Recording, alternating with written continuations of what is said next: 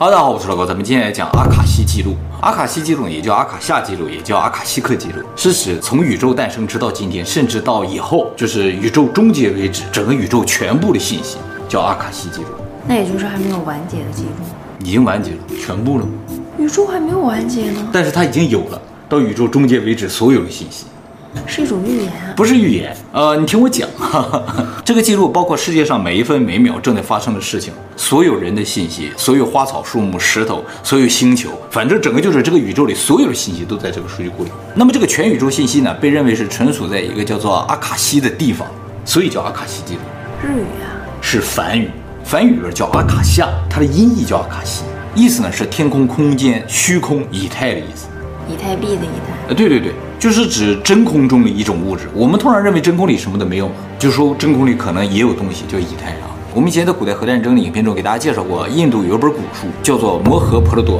这本书中描述了一场上古时代的战争，非常像现代的核战争，所以才说远古时代可能有发生过比现在可能更为先进的一场战争。神仙打架，神仙打架啊！当然也有可能是外星人打架被我们记录下来。那么这本书呢，总共一百八十万个单词，三体小说三部合起来才九十万字，它是一百八十万个单词，从头开始读，二十四小时不停，要读两周才能读。当然最长的还不是它，世界上最长的一本史诗是藏族的叫《格萨尔王传》，这本书是《摩诃婆罗多》的三倍长。第二长的叫《马纳斯》啊，阿尔克孜族的英雄史诗。但是这两部比较长的啊，都比较新一些，都是一千多年前的，而《摩诃婆罗多》呢是两千五百年前。那么就在这个摩诃婆罗多里面就记载说，这个天的边际上存在着一个看不见摸不着的东西，其中呢就记载了整个宇宙所有的信息和知识。这个天的边际啊就说是阿卡夏，哎，说这个地方是记载了整个宇宙所有的信息和知识。当然只有神能够看到里边的东西，所以他们能够有这样的超乎人类的知识。这宇宙的边际，对，他说的是天的边际，所以怀疑就是空间的边际、天的边际、以太的边际，不知道在哪儿。但在这本书里并没有提到阿卡西记录这样一个词汇了。阿卡西记录这个词是怎么来的？是在1883年的时候，英国作家、神智学家阿尔弗雷德·希内特他的一本书中第一次提到这个词。他这个书里就说啊，在密宗里边就说世界的尽头有一个信息源，记录了整个宇宙所有的信息，只有开悟的人才能看到里边这个信息。开悟的人是能够看到的。对。他怎么证明呢？他不是神智学家吗？他在这个神智学协会里边就有好几个人能够看到那里边的信息，看到的是一样的内容啊？那倒不是，看到各式各样的，但是感觉这个信息源是来自同一个地方啊。这个信息源非常的庞大，每个人可能只能看到一点点，不会是很少的信息，大家都看一样，不是那种感觉。那就不好说是啊，那倒也是了。这个神智学协会啊，是一个尝试用科学去解释神学的这么一个神秘组织。他们研究的对象呢，就是全世界的主流宗教。他们尝试呢，从这些主流宗教里边找到一个根源，就是这些宗教其实都在信仰什么。他们想研究出来这个东西是什么。它为什么是个神秘组织呢？就是因为它是用科学去研究神学嘛。在一八八几年那个时候啊，就认为他们是异教徒。哦，你不虔诚的信神，就会受到迫害，所以是个秘密组织。在那个时候，研究科学的都是秘密组织。那他们本人都有宗教信仰吗？啊，他们有各式各样的宗教信仰，都不也有也有。其实和现在的共济会差不多。哎，就是他们也有自己的宗教信仰，但是也不排斥其他。对，他们的目的是找到所有宗教的根源。这个神智学协会啊，通过研究发现说啊，全世界的宗教虽然都有自己的神，各式各样的啊，但是啊，他们其实信仰的好像是一个东西，这个东西就是一个精神体，或者说是一段信息，因为表现出来的形式通常都是神说的话呀、神的故事啊，这不都是信息吗？没有人真的见过神，就感觉他们信仰的好像是一段信息，而这些宗教的领袖啊，其实都是接触过这个信息的人而已。比如说摩西，他见到了神，拿回了十诫，他就成为宗教领袖了吗？成为了预言者、先知嘛，对不对？他只是接触过这个信息。像那个伊斯兰教的穆罕默德，他也是接触了大天使，大天使告诉他这个事儿那个事儿，然后回来他就成为了宗教领袖嘛。他也是接触了这个信息。还有这个佛教的释迦牟尼啊，是通过个人的修行开悟了，他悟到了什么？这个悟到的东西就有可能是更高层次的一种信息。那么这个高级的信息是什么呢？他们认为就是阿卡西记录，所以在这个书里提到这个词。而这个阿卡西记录，他们认为是只有少数人因为某种特殊的原因，突然间能够接触到他们，于是呢就成了神选之人啊、神之子啊、先知啊，而最终呢，他们就成为了各个宗教的领袖。那他们悟到的这一段信息，就是一种思想，一种哲学。可能是，但是有可能是一个很确实的东西，就是不是说他们想象出来的，也不是他们自己的东西。所有宗教中的这个领袖，他们成为先知，都是从别人那获得的一个信息，确切的信息。啊，对，他只是负责传达，所以叫预言者嘛，并不是他自己想象出来的，而不是那种人要乐善好施，跟那个是没有关系的。哦是有一个外部信息源的，他们从这个外部信息源获取了这些信息。就比如说未来将会发展成什么样子，我们应该做一些什么，会具体一些。对，会相当的具体。那宗教告诉我们的没有特别的具体，特别的具体啊，他都给你告诉了神的一些事情，神的每一句话都给你写出来，就是这么说的，就这么具体。当然你想知道啊，你怎么回事儿，他怎么回事，那不行，那没有，这个信息量特别的巨大，他们也只是接触了其中一小部分而已。那么在神智学中啊，他们称这种接触过这种高层次阿卡西记录信息的人呢为大师。所以除了摩西、释迦牟尼之外啊，他们认为孔子、老子都是大师。啊，反正就是在历史上突然出现一些神人呢，都是大师啊。思想家、教育家，不光是思想家、教育家，还有科学家。一会儿我会介绍啊。那么这些大师呢，也被叫做阿卡西科 reader。啊，就是他们能读取里边信息的这种人。那么关于神智学啊，他们有很多神奇的主张，也从这个学会里出来了很多的神人。这个以后我们会专门做影片给大家讲解，就专门讲这个神智学会啊。重点是，除了神智学会之外，除了神学界那些先知之外，科学界本身也出现了很多神人，似乎只能用阿卡西记录来解释。比如说一个最明显的例子，就是印度有一个非常著名的数学家叫拉马努金，他和这个世界上所有的科学家、数学家是不一样的啊。他一八八七年出生的。他是印度正统婆罗门，啊，关于婆罗门呢，我们以前在印度神话的影片中也专门介绍过，他是印度最高等级的种姓，享有很多特权。但是拉玛努金家里非常的贫穷，为什么？其实不是说是婆罗门就一定很富有，婆罗门呢也分哪个地方的婆罗门，就有些婆罗门在那个地方他本身就很穷，那他也不会穷到哪里去吧？可能在那个地方还好，但是和其他的地方比起来就相当相当的穷了啊，他就属于那种。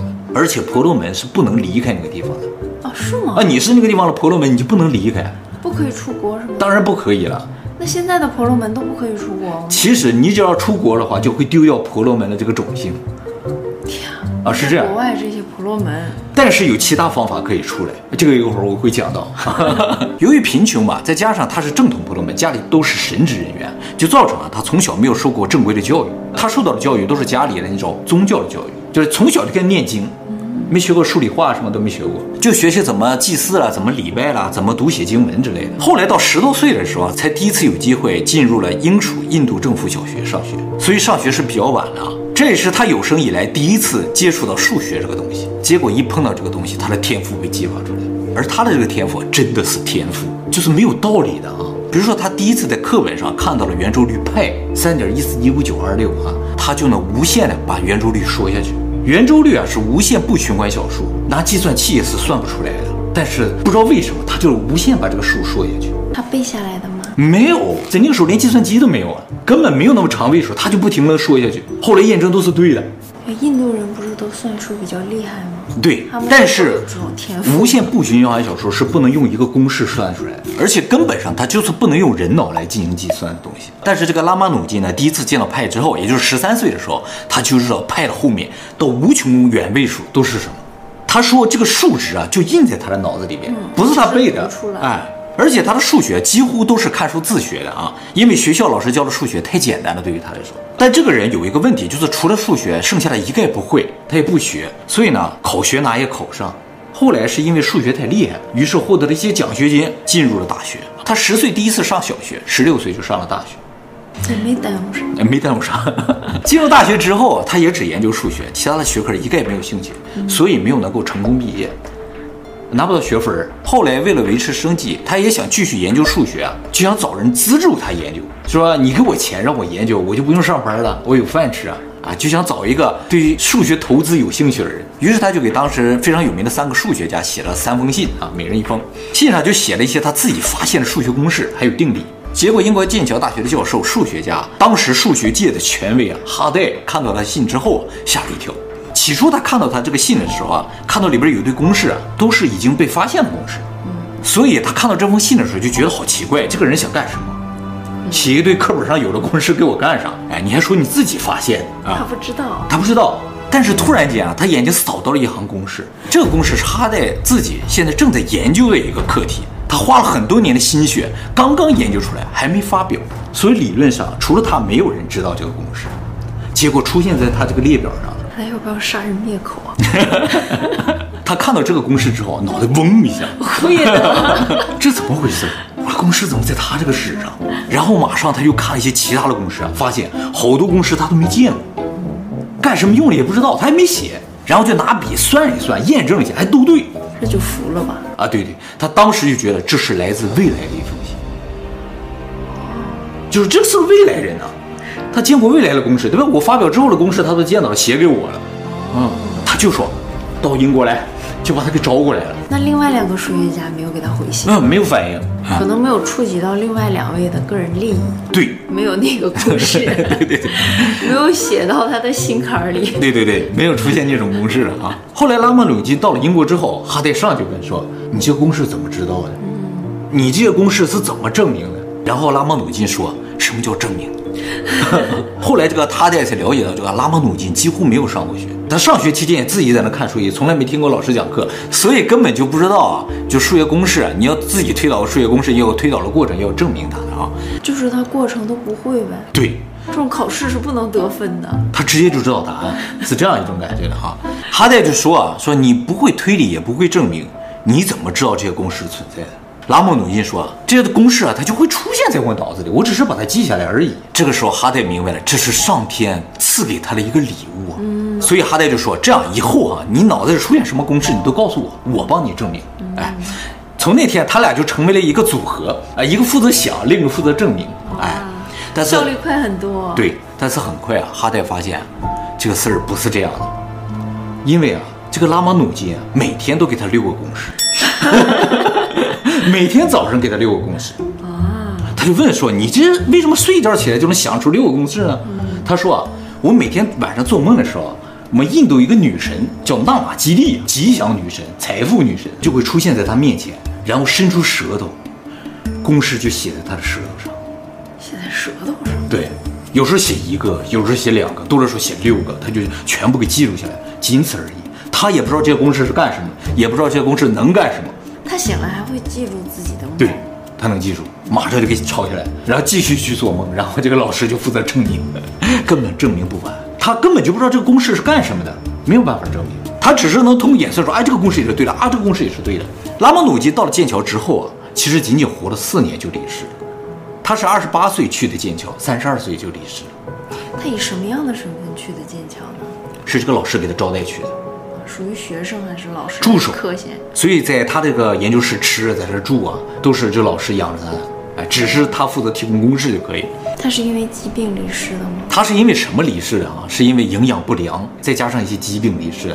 是这样的，就是他去英国剑桥的时候，正好赶上第一次世界大战，一九一六年的时候。那个时候啊，英国正好闹蔬菜荒，没有菜，但是有很多肉蛋奶。嗯。不过我刚才说他是正统婆罗门。婆罗门是只吃菜的，是吗？正统婆罗门只吃菜，不能吃肉，所以他在英国几乎就是饿死的，就到后尾他虚弱了不行，没有东西可以吃。那他很虔诚啊，非常虔诚，所以人家才能看到那个女神来了公式嘛，对不对？后来检查了，婆罗门这么惨呀？对，婆罗门，你要是正统的话，你就不能吃肉，什么蛋奶都不能吃，只能吃菜。长期不吃菜，营养不良，那就没有东西吃，越来越虚弱，后来就得了结核，死掉了。哦那个年代？啊，那个时候印度特别的穷，就富的婆罗门也没有多富了，只是在首都那些地方的婆罗门可能富一点。那么他在生病住院的时候呢，哈代有一次去看他，打车去了这个医院，见到拉姆努金之后呢，哈代就说：“我今天打车这个车牌号啊，一七二九，好无聊的一个数字。”什么意思啊？数学家他有这个习惯，他看到数字他就会有反应，说哎，这个数字是什么数字？那个数字是什么数字？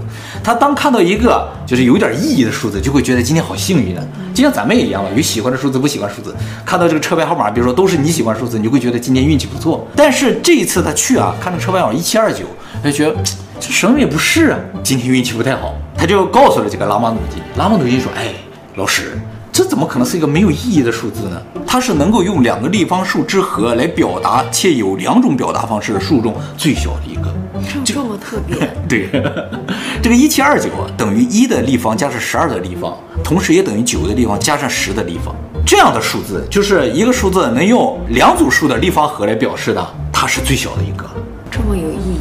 对对对，从此这个数字呢就被称作叫做的士数，因为是出租车的车牌号码啊。啊，极致数，到目前为止，咱们这个计算机已经这么发达了，总共就发现了五个。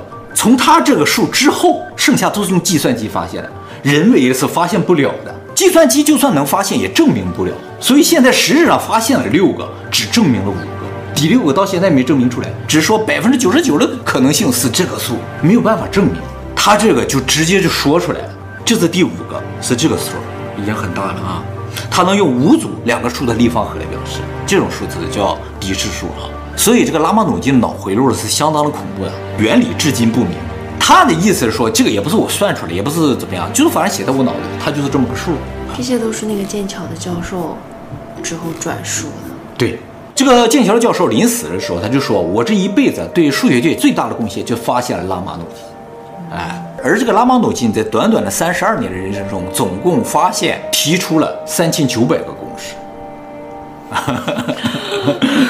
都没有证明，就是写的密密麻麻写在他那个本上。现在还没有被证明。后来过了一百年，大部分已经证明都是对的了。有一些不知道是干什么用的，到现在没有证明。但是在二零一二年的时候，发现他有个公式啊，是用来描述黑洞的。啊，这是他人生中提出的最后一个公式。就临死之前，他说：“我昨天做梦梦见这么个公式，他给写下来了。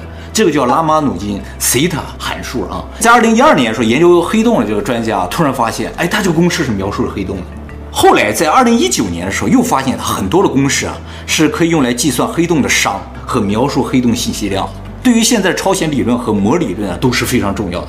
这个公式啊，不是人随便想出来，是永远不会被发现的。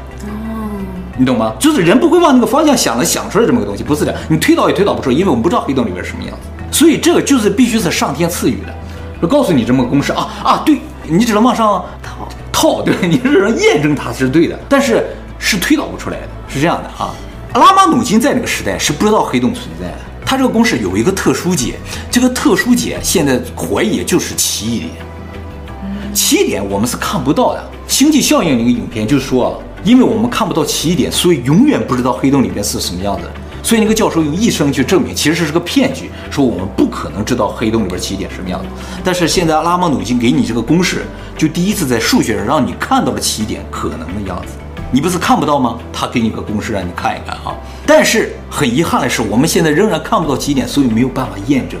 嗯，那这种神秘力量让人类去看这个，嗯，目的是什么呢？你听我讲，现在怀疑啊，就是拉马努金这个公式应该都是来自于阿卡西记录的。嗯，哎，因为这个不是推导出来，也不是算出来的，都是后来人们一点点去证明的啊。那科学界承认吗？承认。不不不，科学界承认阿卡西记录吗？承认这种宇宙中的神秘力量吗？阿卡西记录啊，其实用科学是可以证明的，它的存在。一会儿我会讲到啊。你快讲呀！除了这个拉马努金之外，其实还有一个大家非常熟悉的科学家，他有可能和这个阿卡西记录有关，也是见过阿卡西记录的人，他就是特斯拉。都已经这样了，为什么还有无神论呢？因为这个如果能用科学来解释的话，它就是科学，就不是神学了。只是神学恰好说到相同的事情了。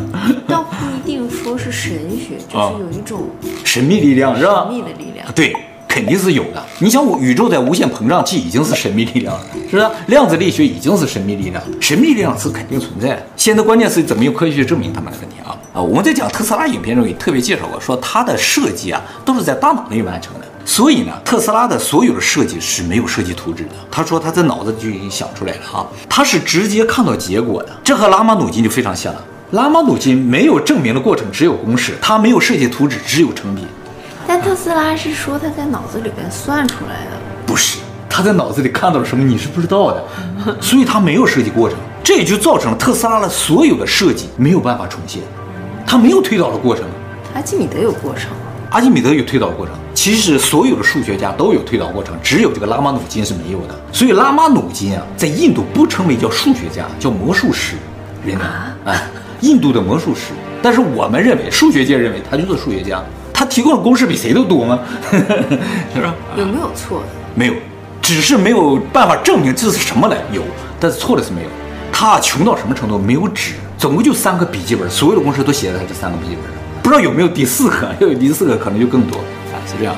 他这种能力没有办法被其他教授窃取，因为别人证明不出来。证明不出来啊，你只能看到结果。但是也是，你光看了结果，你不知道它干什么用啊。就比如说黑洞这个，你不是研究黑洞，你可能永远不知道它是干什么用的。嗯，其实特斯拉在他的自传中有一句非常有名的话啊，似乎可以解释他和这个阿卡西记录有关。他自己说的啊，他说我的大脑只是一个接收器，在宇宙中呢存在一个核心，我从那里获得知识、力量和灵感。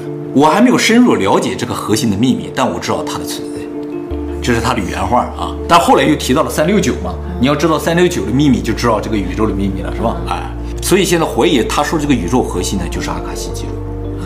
那爱因斯坦呢？爱因斯坦也一样，一样。爱因斯坦的智能方程你知道，E 等于 mc 方，就是能量和质量可以转换的一个方程。他说这个就是有一天他中午睡午觉的时候梦见的。其实相对论都是他梦见的。他说他有一天做梦，梦见自己在追赶光，看那个光停止了，他就追赶那个光，才想到了相对论，都不是通过推导出来的，都是直接看到结果。他说光速不变，也没有证明过程吗？哎，你有机会。我也有机会，我经常在梦里边看到结论了。对，啊、你 有很多平时在思考的问题，在梦里解决，直接就看到结论。但是就是跟人家这个差一点意思，没有这么牛。可能我访问那片数据有问题，我在一个往核心的地方扫一扫。在梦里梦到了，好像你醒着的时候思考思考，想一想，也能得出结论，也能想出来对的结论。好吧。那么除了上面介绍这三位科学家之外呢，我们以前还介绍过这个学者症候群，你知道，就有一些人。遇到交通事故或者得了疾病，突然间有一天具备了特殊的能力，比如说语言方面的能力啊，或者是绘画方面的能力，这个能力他从来没有学过啊。现在觉得有可能就是因为这些外在的因素对大脑产生什么影响，让大脑突然间可以访问这个阿卡西记录。但是就算能访问了，也不一定对本人有什么好的影响，是吗？理论上应该人类社会是有贡献的，但是对他本人可能没有太大的意义，是吧？嗯、你像这个刚才那个拉马努金都饿死了嘛，是吧？嗯、啊，是，这只是一个数据集，记录整个宇宙所有的信息，他也许能看到自己最终是怎么死掉啊，这未来的信息也都是有的嘛，啊。那么日本有一名非常有名的量子学专家，叫做田坂广志，他通过多年量子力学研究啊，提出了一个假说，就是他认为啊，这个宇宙中是存在一个信息中心的。不过他不管这个中心呢叫做阿卡西记录，他管它叫做零点场 （zero point field） 啊，零点域。他说里面呢记载了宇宙的所有的信息，包括人类一辈子的思维和情感都在里面。他认为啊，小孩子的前世记忆就不是转世轮回的结果。就是他认为小孩子有前世记忆，并不是只因为这个小孩子是那个人的转世，嗯，而是因为小孩子出生的时候，这个脑子因为什么原因突然间连接到了阿卡西记录，下载了某一个人的记忆，哦，他误以为这是自己前世的记忆，也有道理哦。就是突然间接触到某些人的记忆里边的一些碎片吧，看到一些场景。可是就算是这样，只要你拥有那个人的记忆，嗯，你就是那个人呀。那倒也是，哪里也是这样，也是这个意思，是吧？啊。他作为一个科学家，他是不太相信轮回之说的，但是呢，他相信死是不存在的。他认为人死了之后呢，人的思维意识会作为一段信息回归到零点场，有一点大圣灵那个感觉。他用这个零点场理论呢，解释了很多其他的问题。以后我们专门做一名给他讲解的。还有就是我们以前讲过这个奥斯佩预言，那个人不就像附体了一样吗？哎，那个附体的过程有可能就是访问了这个阿卡西记录。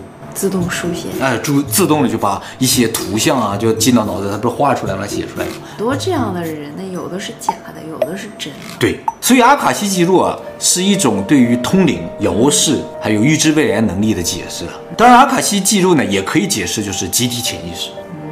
嗯，啊，集体潜意识有可能就是阿卡西记录，所以我们所有人理论上都是有可能能访问这个记录的。好，那么说了这么多现象，有没有什么理论可以支持阿卡西记录的存在呢？这魔术师还不够啊，这只是现象嘛，是吧？你只是猜测，他接触到了这个阿卡西记录，是吧？其实阿卡西记录从理论上来说是一定存在的。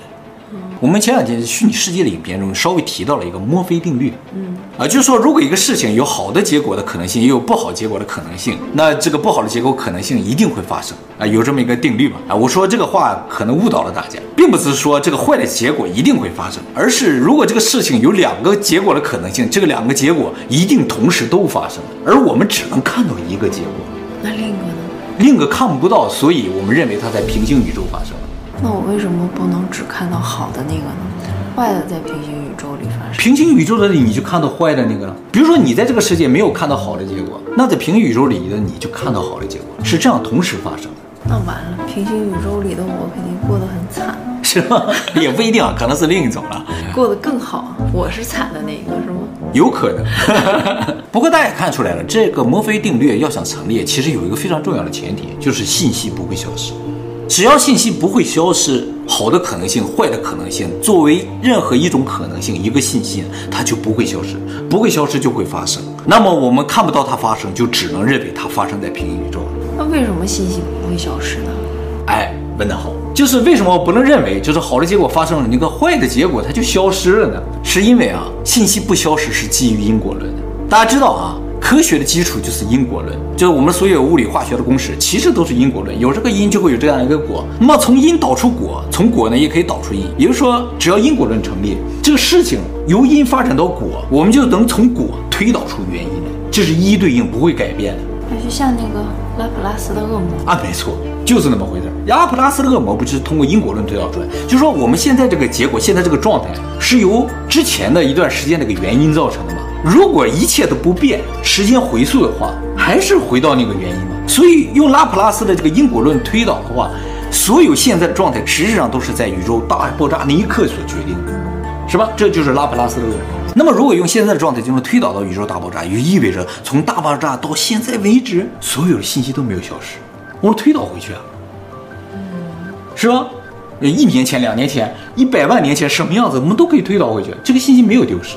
同样，未来所有信息也是确定的嘛？因为宇宙大爆炸那一刻不仅决定现在，那也决定了下一秒，决定了永远。哦，所以整个宇宙的信息在宇宙大爆炸那一刻就已经全部确定了，是个确定的信息。那这个信息就需要一个存储的媒介，这个媒介就是阿卡西，而这个信息呢就是阿卡西记录。那这些不都得是因果论成立的前提下吗？对。那我们的科学就建立在因果论的基础之上，所以用科学是可以证明阿卡西记录是一定存在的。虽然你可以不叫它阿卡西记录，但这个东西一定存在。就是在科学的领域里，它是一定存在的。对，在神学领域它已经存在了，所以它一定存在，是，是吧？而这个信息呢是没有时间概念的，因为它包括了过去、现在和未来所有的信息。你访问它的时候呢，就能够看到过去、未来和现在啊。好，下一个非常重要的问题啊，就是如何访问阿卡西记录。嗯，哎，这个很重要。虽然目前并不明确的知道怎么访问他，但是呢，通过我们刚才举的一些例子，大家多多少少应该能够感觉到有什么方式可以访问他啊。睡觉。做梦就要做梦啊，光睡觉不行。有没有可能我们已经访问到了，可是没有记住？完全有可能，就是你梦里梦到了一些场景，有可能就来自于了阿卡西记录。有数字，可是醒来总是记不住。大家注意，阿卡西记录啊，虽然记录的是我说的是整个宇宙所有信息，当然它也包括平行宇宙的所有信息。哦，哎，也就是说，你可能在阿卡西记录里看到平行宇宙的内容，就是和这个现实不太相符的一些内容。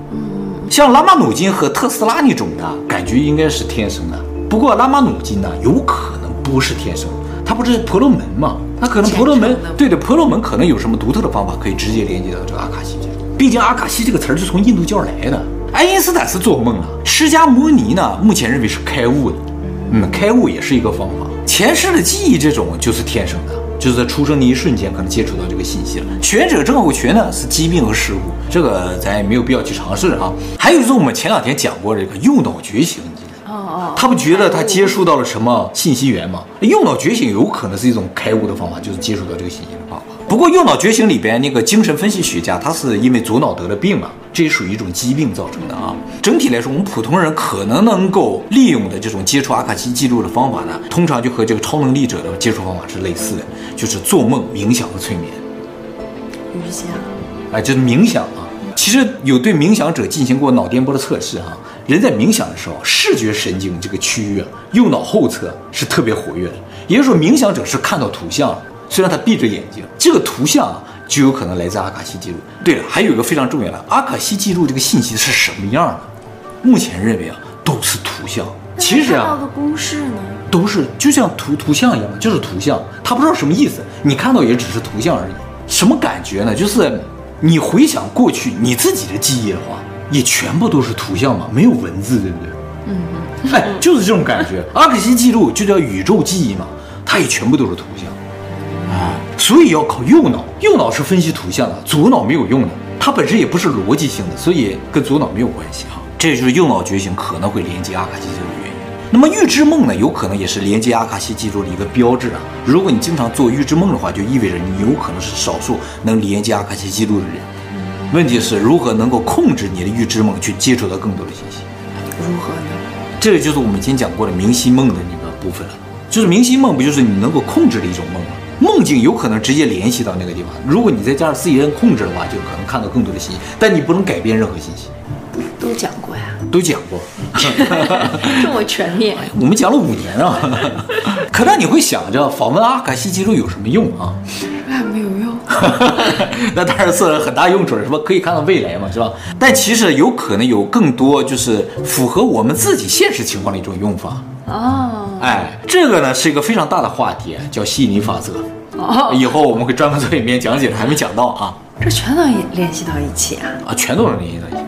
今天这个影片涉及到我们过去几乎所有的影片，这是拉普拉斯的恶魔呀？对对对，对，回推到所有影片了，是吧？还有未来要讲的。对，其实你看那个八八万家预言家，他是盲人嘛，他看到的就全是图像。嗯嗯，他从来没有看到过图像。不是，他在小的时候看到过，他是在小的时候遇到龙卷风，眼睛就看不到了啊。从那之后看到的都是脑子里的图像。嗯，哎，也正因为看到的是图像。所以描述起来非常的困难，每个人理解也是不一样的。所以预言者的内容啊，不是说他们说的非常的笼统，没有办法，每个人看到这个图像之后，你能描述到什么程度呢？是吧？那那个公式怎么那么准确啊？那公式就太夸张了，真的就那么准确，那么小的字他都看到了。就等同于文字呀，就等同于文字了啊！但他不知道什么意思。好，那么话说回来啊，这个阿卡西记录究竟存在了什么地方？说是看不见摸不着，又说在宇宙里好像离我们很远，但是又有人能够联系上它，就感觉不远。暗物质，没错。现在怀疑，对对，现在怀疑啊，它有可能是暗能量的一种。